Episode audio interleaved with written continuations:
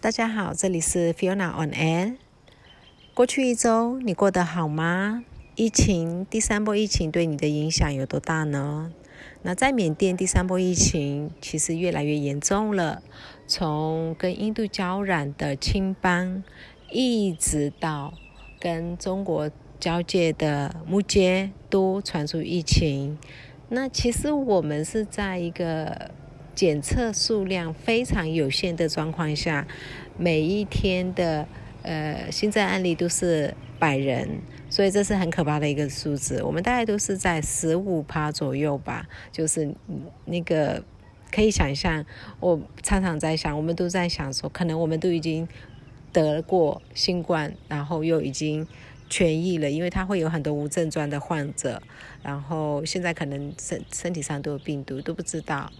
那 anyway，这是缅甸很多人都有这样的感觉。那今天想要跟大家分享的是，呃，缅甸的伊洛瓦底江。嗯，伊洛瓦底江是可以说是缅甸最重要、最重要的一个江或者是河，其实还蛮大的。它有一点像大陆的长江，呃，或者是印度的恒河这种地位。那缅甸人只要讲到伊洛瓦底江，就是以母亲河来称这这个江，啊，从最北边的克钦邦，克钦邦的美卡还有梅里卡两两条江，它汇集在密基纳的北部，它从那边汇集了以后，开始变成伊洛瓦底江，一路就是直穿到仰光。出海口处，所以它有点像是直接就是缅甸整个全境都都经过了。从呃南北来讲的话，那伊洛瓦底江从嗯缅甸有有史以来都孕育了缅甸很重要很重要的文化，像是大家耳熟能详的蒲甘王朝，它就在伊洛瓦底江的东畔。再来是大家也。不陌生的曼德勒，那它的另外一个中文名称叫瓦城，然后这一个它也是在伊洛瓦底江畔，嗯，是在不甘的再往北一点点的区域，所以这一个这一个区段，其实在太平盛世的时候，会有蛮多的游客搭乘。呃，本地的一些渡轮，或者是稍微豪华一点的游轮，有一日游或两日游，呃，会有这样的一个行程。那从曼德勒呢？曼德勒呃，在伊洛瓦底江的东畔，然后跟它非常。就是西畔那边是明宫古城，明宫古城也是在旅游上面很多人会去的。然后一样是在伊洛瓦底江的另外一畔的，跟曼德勒很近，都是在同一个区域的。还有伊瓦古城，那这两个古城都是，如果你有到曼德勒瓦城的话，啊，大概在一天车程内都可以来回的。啊，特别推荐伊瓦古城。呃，感觉上你回到了十六或十七世纪，非常漂亮，啊，有那种非常乡村缅甸道地。我们在缅文讲安雅得大，就是平原，呃，很炎热，又是平原地区，我们称为安雅。就像我我们上班的人会叫下缅甸，可是呢，如果你是不过，或者是德里乃的地方的人，他会称为上缅甸，因为那是更更南部的人，所以呃，那个安雅德大的风俗民情都还保存的保存的非常非常好，然后很像缅甸缅式油画里面的风景画，就非常的漂亮，那蛮推荐的。再顺着伊洛瓦底江往上去的话，就在明宫曼德勒。疙瘩这中间那一带，其实你有机会看到伊洛瓦底江的江豚，呃，这是算缅甸国宝级的保育动物。那在比较古时候，或者是比较早期没有这么发达以前，这个江豚其实会协助当地的渔民一起捕鱼，就是他会帮忙渔民撒网、撒撒网，就是那个捕鱼的网下去了以后呢，那豚会帮忙去赶鱼，把鱼就是追赶到这个网的方向。那农呃渔夫抓到鱼以后呢，会分一些给。你江豚类似犒赏它，所以长期以来，其实江豚跟渔夫的关系，当地居民的关系是非常良好的。可是，当有不少人开始吃这个江豚，然后买江豚肉的时候，呃，利益熏熏心，对，不好意思，我中文越来越退步，真的是超超糟糕的。然后人们就开始捕杀江豚，江豚的数量，呃，减少的非常严重。那近年环保意识稍微在起来了一些，抬头了一些。所以如果有人看到，呃，江豚被捕被杀那个照片出来的话，被杀的那个人几乎会被肉熟，所以这个稍微有有一点点控制的感觉，但是其实这也是在我们的感觉上面，实际上面黑市交易应该还是蛮蛮多的。那其实一样就是没有买卖，没有伤害，大家都不要去买。你那么可爱的江豚，怎么会有人愿意吃它？但我不能说呃吃小鸡。呃，不可爱，就但不是这样子。可是就我不知道怎么讲，我我吃鸡肉，可是如果你叫我吃江豚肉，我应我不会接受的。呃，也就是我们不能吃狗肉，我们不愿意去吃狗肉，可能是一个道理吧。我我不会说，然后我每次要讲这些的时候，我就觉得说，哎，那我我就感觉我好像很对不起小鸡或者是小猪，然后他们也都。蛮可爱、蛮友善的。为什么我们在使用它们的时候会那么没有罪恶感？可是当我们要使用呃豚、江豚、呃海豚或者是狗狗、狗狗这一类的话，我们就会那么有罪恶感。为什么我们会那么不公平的对待动物？而我们却要求就是人人要平等？就有时候这个 OK 离题了，反正。会有这种感觉，有时候。那最近又有一个非常难过的消息，就十八号的时候，有一只江豚，它应该是脱队了，脱队了以后搁浅在那边，但是它已经是尸体了。那个找到的时候就已经是尸体了，是在哎不扣谷石石阶省，也是在伊洛瓦底江畔嘛。所以啊，就缅甸还蛮。不平静的，不只是一直有人死，连江豚都在受难。那这伊洛瓦底江整个沿江岸线沿沿江的话，从刚刚我讲的曼德勒再往北走，再往北走的话，会到一个格达市，然后是它仍然在石碣省，可是非常靠近密集呃那个克钦邦了。格达市正常来讲，它不算一个非常知名的城市。可是，如果你对缅甸有兴趣，然后你对缅甸的历史或者是关于缅甸文学的一些书有兴趣的话，可能会对《缅甸岁月》这本书不陌生。那它的作者就是我，我还蛮喜欢的乔治·欧威尔。呃，这位作者他。的缅甸岁月就是以这个格达这个小镇为雏形，他就，然后呢，他曾经在那里呃任职过，所以那边到目前为止还有乔治·欧威尔的呃官邸，他以前住的地方，嗯，有一些些人会追随他的脚步，会到那里去旅游，那多数人其实不太会到格达。啊，他只是要从一个平原区域，就是斯干省进入呃高山区的克钦邦的一个地方。那如果你继续往上，沿着伊洛瓦底江的话，就会到本摩。本摩是在中文是巴摩，巴是一二三四五六七八的巴，莫是莫须有的莫，所以应该是巴莫。巴中文讲应该巴莫，缅甸是本摩。这个地方一直以来其实都有蛮多的中国商人，从以前清朝开始，呃，一直从缅甸有记录有史记。呃，以来大概都会有一些中国商人从本摩一直沿着伊洛瓦底江下来，然后在缅甸经商的一些记录是有的。所以本摩那一带，嗯，呃蒙尼、密吉纳其实是很多很多华人的，特别是密吉纳，它其实在呃，就是中共跟国民党。啊，国共内战以后，国民党退到，呃，退退守台湾，那有一部分留在缅甸泰缅地区，这也就是，呃，朱元平导演的《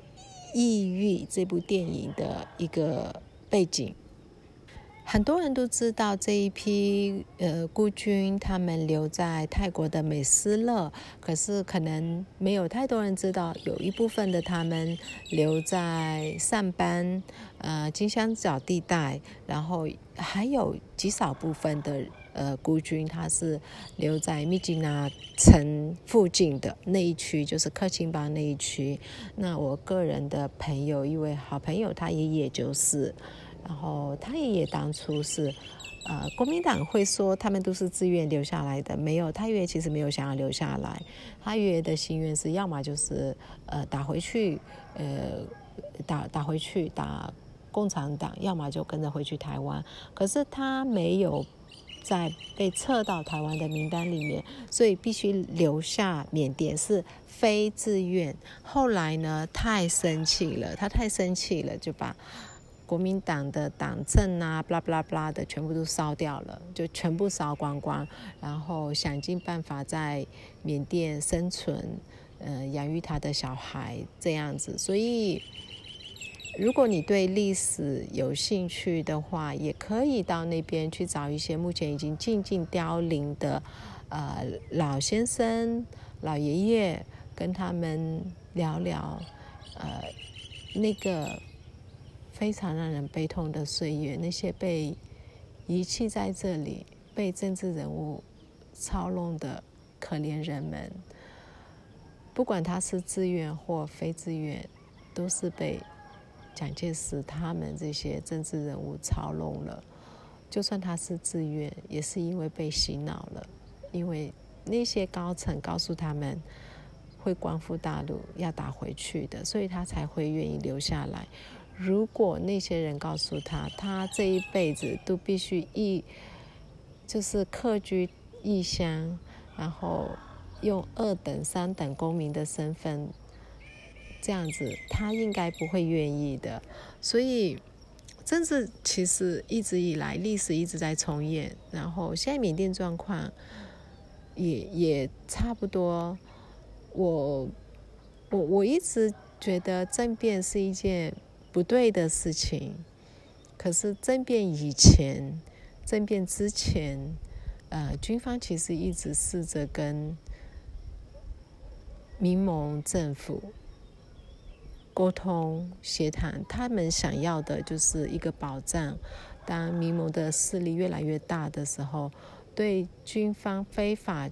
之前非法取得的一些所得、一些保障的承诺吧，不要。不要翻旧账，类似的东西，或者是把他已经得到的一些，呃，就是经营权啊，这些都保存，类似这样，还有一些颜面。可是，民盟这边都拒绝了，没有谈判的余地，没有妥协的余地，然后最后把整个国家带入到这样的状况，两边都是为了。非常少数人的利益，非常少数人的理想，呃，的当然我们人民也都希望改零八宪法，也都希望把军方赶出去，从国议会赶出去。可是这是需要时间的，他没有办法在五年就就有成效，也没有办法非常快速的在接下来的五年就有成效。呃，像台湾从蒋介石的集权走到民主，这中间花了多少时间？受了多少国际压力之下，当权者才愿意慢慢慢慢的把权力释放出来。呃，很多时候当权者其实没有办法一一下子用五年、十年的时间就把权力释放出来，这是一种呃政治的智慧、政治的呃协商、政治的退让。呃，可是。可能因为极少数的人不愿意，一点点都不愿意妥协，那些人都想要把这个权利都占为己有，呃，以为国家好之名，然后结果呢，死了这么多人，好多人都牺牲了，那些那些死掉的年轻人好年轻，然后一样就是这个上一就在过去这个星期，在伊洛瓦底。江畔的一个村，甘马村是在石阶省，就在蒙语网。啊，那这个村被军方放火，一把火把整个村都烧了。在他们烧村以前，他们就时不时的会去攻击这个村。村民其实不太敢真的住在家里，所以。村民有一些已经早就有点避难似的躲到山里去了。那老人家他没有办法带去的时候，他们是把老人家留在家里，会来照顾，留下食物。因为老人家在家里的居住环境是比较好的，山里的居住环境太差。然后心里也想说，军人不会对那么老都走不动的老人家真的实行暴力。呃，所以留下了三四位老人家在村里。当一把火烧掉的时候，那些老人家来不及逃走，家人来不及拯救他们的长辈，所以有一些老人家是被活活的烧死。然后村里养的很多家畜就是。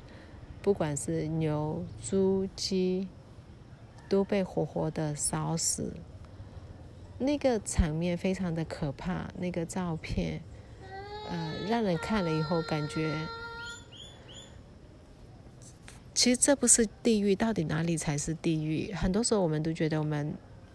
不想要下地狱，特别是佛教徒。可是我们当人间没有爱了，只有争夺，只有这种烧杀。抢劫之类的，其实这就是地狱。对我来讲，这就是地狱。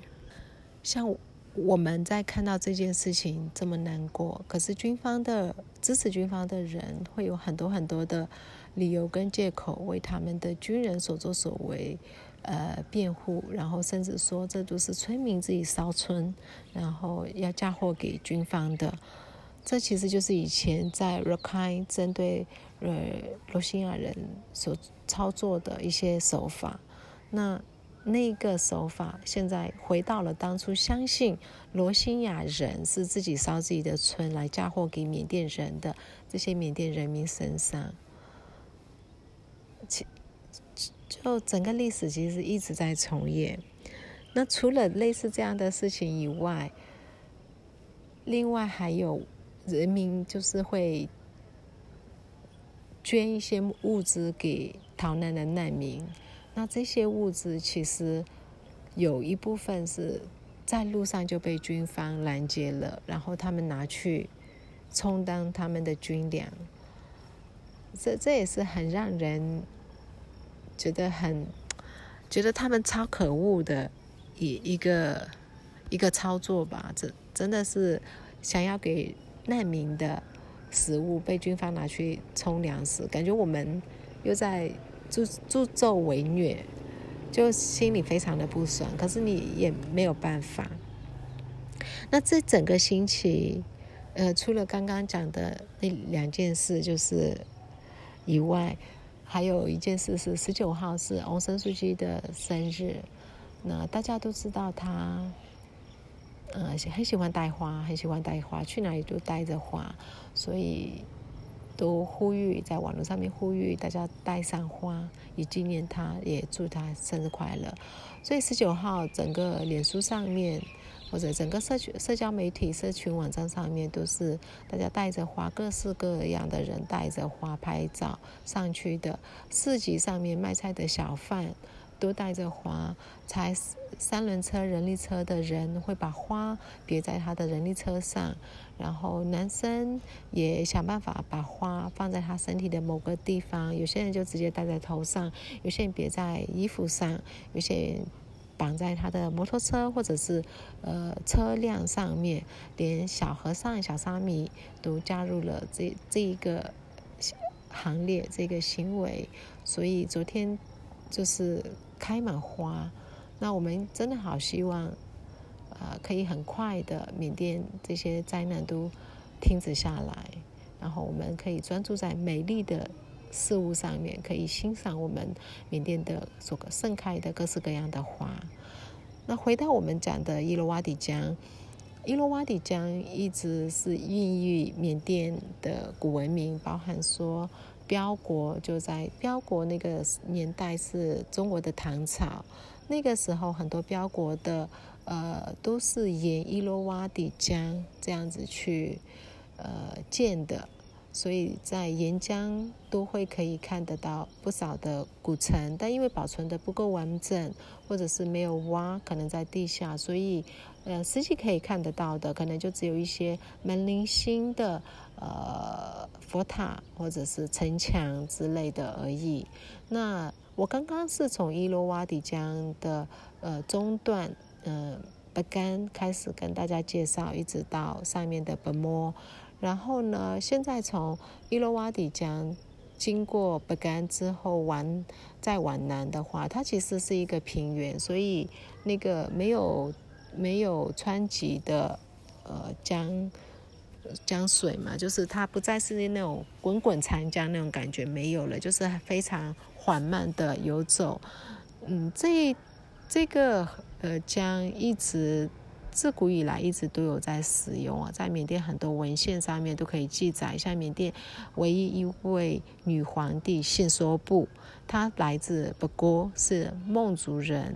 呃，嫁到缅甸，呃，就是嫁给缅族，然后她在逃离的时候，哦，她就是沿着伊洛瓦底江搭着船，然后逃回不过城的。不过城是靠近阳光的一个城，那它是在阳光的北边。那阳光其实就是刚刚我讲的这位缅甸唯一的女皇帝信说布女皇所建立的阳光，原本叫的宫，不叫阳宫。然后这位信说布也是建，就是修，不能说他是建立的，他是修建、增建。呃，大金寺阳光的大金寺大金塔薛德宫的呃一位女施主，那北北国人是非常虔诚的佛教徒，他们。嗯，是孟族人。那孟族人在以前，他的他的地盘大概是现在的孟班，然后再往啊太北那边，然后往阳光，然后不过省这一带都是孟族的。那孟族文化是比缅族还要在呃前面的，就是他们是比缅缅族。大量的吸收了孟族的文化，包含文字、呃舞蹈、音乐，呃大量的吸收了。所以孟族跟缅族的呃有很多地方，我我们像我们是上班的，我呃而且我又是果敢族，果敢族其实讲白了就是汉族啦，就汉人。那我们对那个缅孟跟罗康其实。不那么容易分辨，他们在某种程度上面相似度非常高。那这是因为，呃，在缅族强大的时候，他把孟族跟呃罗康族还有泰国的文化都呃攻打了以后，但就把他们的文化都吸收过来，所以无论是舞蹈上面、服饰上面都非常的相似。那在这一点就是。前前一阵子在政变以前，呃，有一些缅甸人，他们看到泰国的宫廷剧穿的衣服，他们就开始咒骂说泰国人呃偷他们的文化。啊，就觉得说我们的文化都被别人偷走了、拿去了，假装是他们的文化什么的，其实是缅族把啊原本的泰北的泰族、孟族这些文化融入在缅甸里面，所以很难去分辨他们之间的差异度，特别是泰国的部分，当缅族把啊阿尤迪亚城。嗯，整个灭了以后，带回来了太多太多的宫廷的呃，类似那种仆从仆从嘛，那些人，所以他们在服饰上面、音乐上面都融合了太多泰国的东西。那这个东西对泰国来讲是泰国的，对缅甸来讲是缅甸的，呃，它就是一个很难讲的一个呃，人类在。历史演变当中会融合的一个一个过程，可是这也可以显示出有不少的呃缅族人，他们在呃看到这样子的东西，他们仍然在缅怀哎那个阿拉缅迪亚，就是曾经攻打啊泰国的那个强盛的缅缅甸，然后还以为别人其实会抄袭。他们的好，我为什么一直用他们？是因为那是缅族，那不是缅甸所有的民族有这样的想法，并不是，呃，也不是所有的缅族都有这样的想法，但是有部分民族是，我认为不是少数的缅族有这种想法，啊，仍然沉浸在缅缅族强盛的那个历史里面，有点像，如果你现在是汉族，你还在想着说，呃。那个大唐盛世，或者是如果你是蒙古人，你还在想着，呃，成吉思汗那个时候，我们甚至攻打到哪里？这种感觉其实有点好笑，又有点可悲。为什么不能往前看呢？我常常在想，我们可以为历史骄傲，但不能沉浸在历史里面。嗯，诶，又离题了，我好容易离题哦，sorry。反正就这整个伊洛瓦底江，它就到了从北沟，然后到了阳光，然后就出海到出出去了，就是整个那变成好多的小的河，像北沟北沟北沟河吗？还是北沟江？就很小很小的，然后阳光这一类的就出到海口。那这沿途，呃。可以看得到的大部分都是比较缅族的呃文化遗产文化，不能说完全的缅族，因为靠近克钦邦的部分是完全的克钦族，然后沿途下来经过直接省那一个区域，其实有不少庆族的。呃，文化，然后接着下来，呃，曼德勒、马圭，但就是缅族的了。再下去会有孟族的一些文化遗迹，然后在最南边仰光附近，除了有孟族，也有克伦族的文化遗迹。那这，但是在伊洛瓦底江畔，其实呃看不太到。呃善族的遗迹，可是建立下。啊，英瓦，然后英瓦的最早最早的奥瓦王朝，这个是善族的呃两兄弟去建立的，但你在缅甸的历史课本上是找不到这个这个说辞。缅甸的历史里面，奥瓦王朝是缅甸人建立的。我呢，我一直想要呃从北干或者是从曼德勒搭乘呃。渡轮或者是游轮，但看我的预算，然后到哥达，我想要看看